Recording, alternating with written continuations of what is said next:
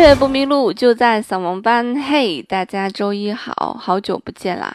嗯，那么在节目开始之前呢，继续做一个广告，我的专辑在九月五号就发行了，然后希望大家可以多多支持，多多聆听。也有实体版在，嗯，我的微博里面应该就有购买链接了。呃，所以谢谢大家一路以来的支持哈。那。继续更新节目啊，因为前一个月实在是太忙了啊。那从今天开始，节目又恢复正常更新了。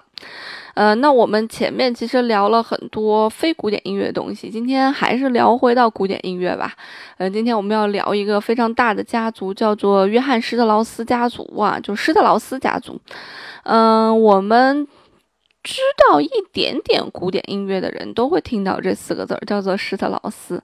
但这个施特劳斯并不是一个人，他是一个庞大的家族。啊，比较出名的应该算是最最出名的是两个人啊。那比较出名的应该是四个人，就是老约翰施特劳斯，就是他们家的爸爸。然后爸爸生了三个儿子。那么最著名的就是长子啊，就是大儿子，大儿子叫小约翰施特劳斯嘛，我们一般称他叫做小约翰施特劳斯。啊，那么还有他的次子和幼子呢，也是从事音乐的。比方说，他的二儿子叫做约瑟夫施特劳斯，他的小儿子叫爱德华施特劳斯，都还蛮有名的。嗯，比方说，他的次子写了一首作品叫做《波旋波尔卡》，我不知道大家有没有听过啊？呃，如果你学过一一点点音乐，你可能会对这个作品有一点点耳闻。那他们的小儿子呢，其实在音乐上面也是有一定造诣的，但就是因为他爸和他哥太牛了，所以呢，呃，把这个小儿子的光芒给掩盖住了啊。所以小儿子后面是一个还算比较有名的指挥家吧。啊，那么在这个家庭里面最著名的就是老约翰式的老四和小约翰式的老四，就他爸和他大儿子。他爸写了什么作品呢？他爸写了一首作品，叫做《拉德斯基进行曲》啊，想必大家肯定都是知道的，对吧？哒哒哒哒哒哒哒哒哒哒哒哒哒哒哒啊，这是维也纳新年音乐会每年的最后一首作品，特别欢快。那他的长子就是小约翰施特劳斯写了什么作品呢？他写了两首非常有名的，一个叫做《春之声》圆舞曲，一个叫做《蓝色多瑙河》。哇，这两首作品一出来，大家就应该知道了哦，原来是这样子啊，对吧？嗯，所以这个小儿子的才华呢，也被后世这个誉为说是比他爸爸还是具有才华的，是这个施特劳斯家族里面最具才华的这么一位呃作曲家了。那我们知道，在维也纳每一年都要举办一个全世界最著名的古典音乐的一场音乐会，在金色大厅里面叫做新年音乐会嘛啊。那么这场音乐会里面演奏的作品，基本上百分之百都来自于施特劳斯家族。那么这个音乐会的这个传统，其实就是纪念这个施特劳斯家族的，嗯，所以演奏的很多作品也都是他们的一些音乐。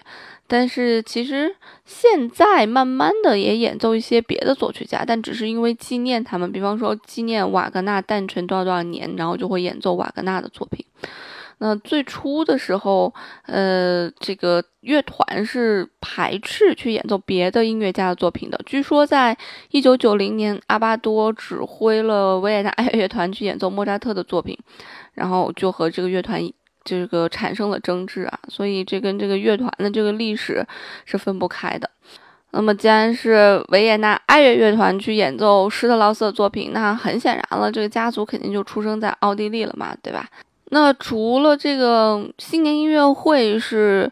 呃，我们说这个施特劳斯家族的一个标签，施特劳斯家族还有一个非常大的标签，这个标签就叫做圆舞曲，圆舞曲之父嘛，华尔兹，嘣喳喳，嘣擦擦，就是这个。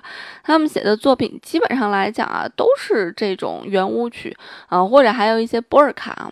就圆舞曲和波尔卡区别什么呀？就圆舞曲一般来讲就是四三拍嘛，波尔卡一般来讲就是四二拍嘛。可能会多一些，所以它是在拍子上的感觉不一样。就拍子上的感觉一不一样，给你的这个给你带来的这种情绪感觉就不一样了。比方说华尔兹，嘣擦擦嘣擦擦，你一听就像是一种跳舞，对吧？那比方说进行曲，蹦哒蹦哒，拉德斯基进行曲，啊，那它会就会给你一种比较欢快的感觉，因为进行曲是四二拍叫做行进嘛，所以你就会感觉跟走路一样。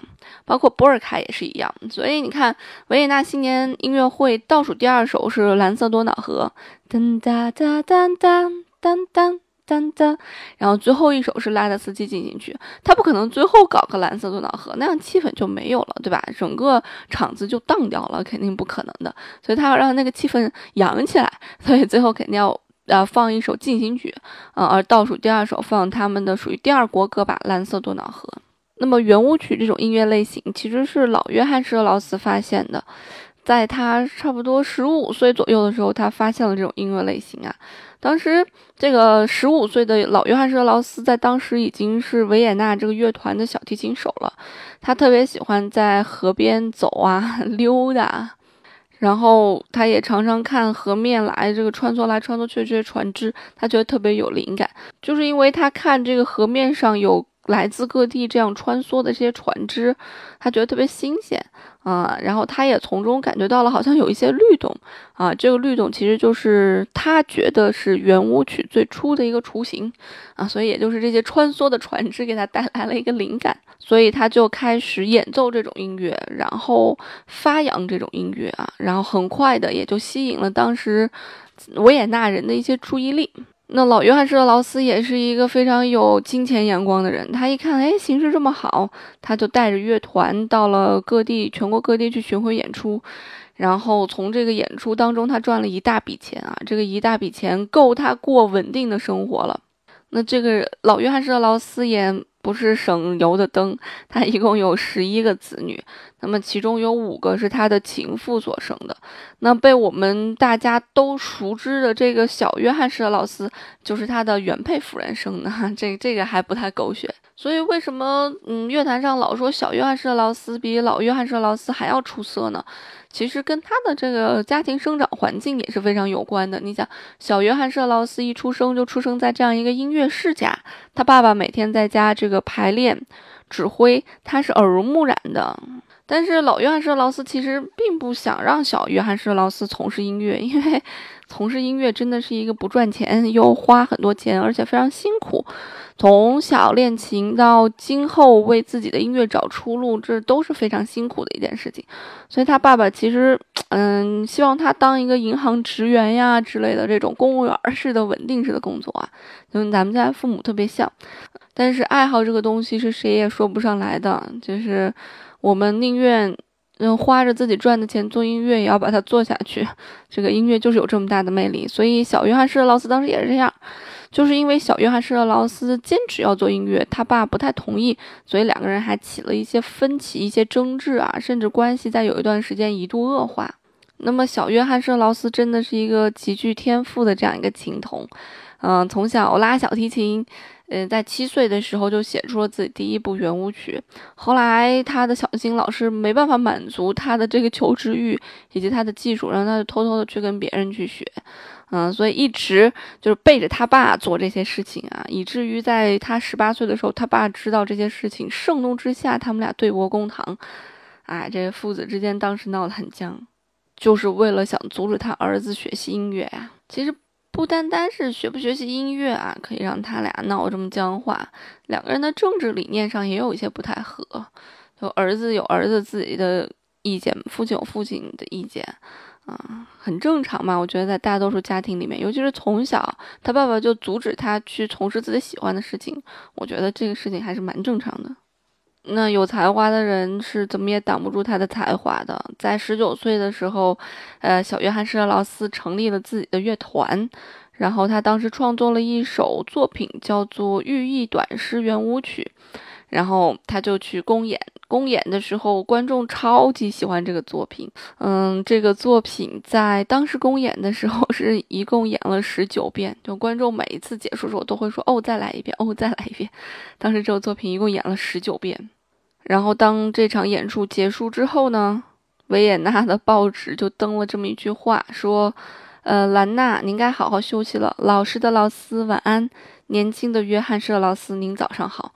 这个兰娜其实也是当时一个，呃，算是圆舞曲的一个鼻祖吧，只是他没有施特劳斯这么出名哈。所以说你们俩都可以歇菜了。这个真正的星星已经冉冉升起了啊！这真的有点像那种现在中国有嘻哈特别火嘛，那种嘻哈的 battle 的感觉。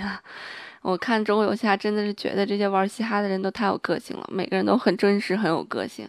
所以当时老约翰舍老斯觉得，哎呀，我儿子这么有名了，他就带着他的乐团，顺着泰晤士河来到了伦敦啊。在伦敦，其实当时老约翰舍劳斯还是有一席之地的，因为英国这个地方比较神奇，他出了很多大的文学家，莎士比亚，他出了牛顿，但是他没有出一个他拿得出手的音乐家。所以当时英国人对从欧洲去的一些音乐家还是非常之崇拜的。呃，包括一开始去的海顿，然后后来门德尔松也去演出了很多次，然后到施特劳斯，老施特劳斯在英国都是受到了这个拥戴。那在小约翰施特劳斯二十四岁的时候，他的父亲去世了。他父亲去世的时候，小约翰施特劳斯在他父亲葬礼上指挥了莫扎特的安魂曲，为他父亲送葬。其实那个时候，他父亲在去世前也应该知道。嗯，他父亲最大的骄傲其实并不仅仅是他的音乐，更多的来自于他这个极具才华的小儿子。因为在日后的岁月当中，他的儿子小约翰施特劳斯的声誉，嗯，已经高过了他的爸爸。这对于他爸爸来讲也是一个骄傲吧。尽管他爸爸这一生。知道音乐这条路崎岖坎坷，但是他也坚持走下来。尽管他知道崎岖坎坷阻止他的儿子走这条路，他的儿子最终还是以一个全世界非常知名的音乐家，甚至说才华高于他爸爸的这样一个音乐家被世人所知。嗯，还是蛮好玩的一件事情啊。那么老约翰舍劳斯和小约翰舍劳斯的上半页我们就说到这儿，我们下一期的节目会跟大家来主要介绍一下小约翰舍劳斯。